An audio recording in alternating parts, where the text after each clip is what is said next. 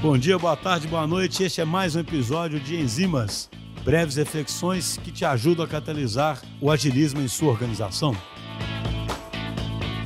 Olá, pessoal. Meu nome é Camila Palhares, eu sou Product Designer aqui na DTI. Hoje estou aqui para dar algumas dicas de como a gente pode conectar e unir os times de design e desenvolvimento. A primeira dica que eu tenho para dar, ela parece simples e básica, mas muitas vezes a gente não pratica no dia a dia que é conversar. Muitas vezes, para a gente criar um relacionamento que é mais eficaz e colaborativo, a gente precisa primeiro ouvir e entender o que os nossos colegas de trabalho fazem e quais as atividades que eles estão envolvidos, e principalmente quais desafios eles enfrentam no dia a dia de trabalho. E isso não é diferente para os times de design e desenvolvimento. Então, minha primeira dica é aproveite dos ritos que o time tem para aproximar os laços e entender mais o dia a dia de cada um. Use e abuse das deles, ou que a gente chama também de stand-ups, para entender quais são as atividades diárias de cada time, quais são os impedimentos, porque é no vocabulário do dia a dia e nessas atividades práticas que a gente começa a ganhar um pouco de entendimento do universo do colega e a gente começa a gerar mais empatia para ambos os lados. Um outro rito que o time pode aproveitar bastante são as retrospectivas. As retrospectivas são um ótimo momento para a gente revisitar quais pontos funcionaram bem nas últimas sprints e quais precisam de melhorias. Sendo um ótimo momento para ambos os times colocarem ali em pauta quais pontos eles precisam discutir mais, precisam estar mais juntos e que uns podem ajudar os outros.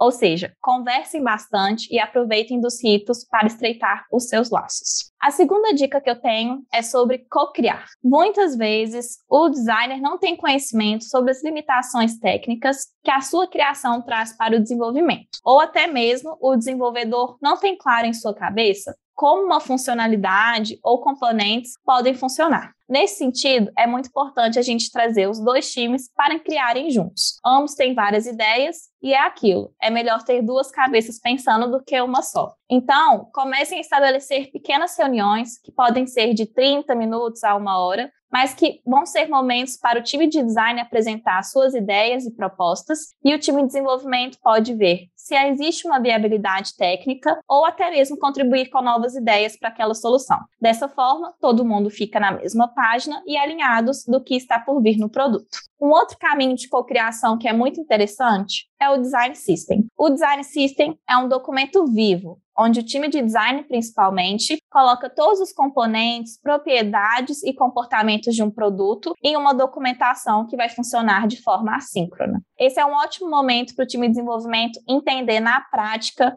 como o time de design quer estabelecer padrões em um produto. E dessa forma, ambos conseguem ter ali um ponto em comum para checarem qual é esse padrão e como esse documento tem que ser colocado em vida dentro de um produto.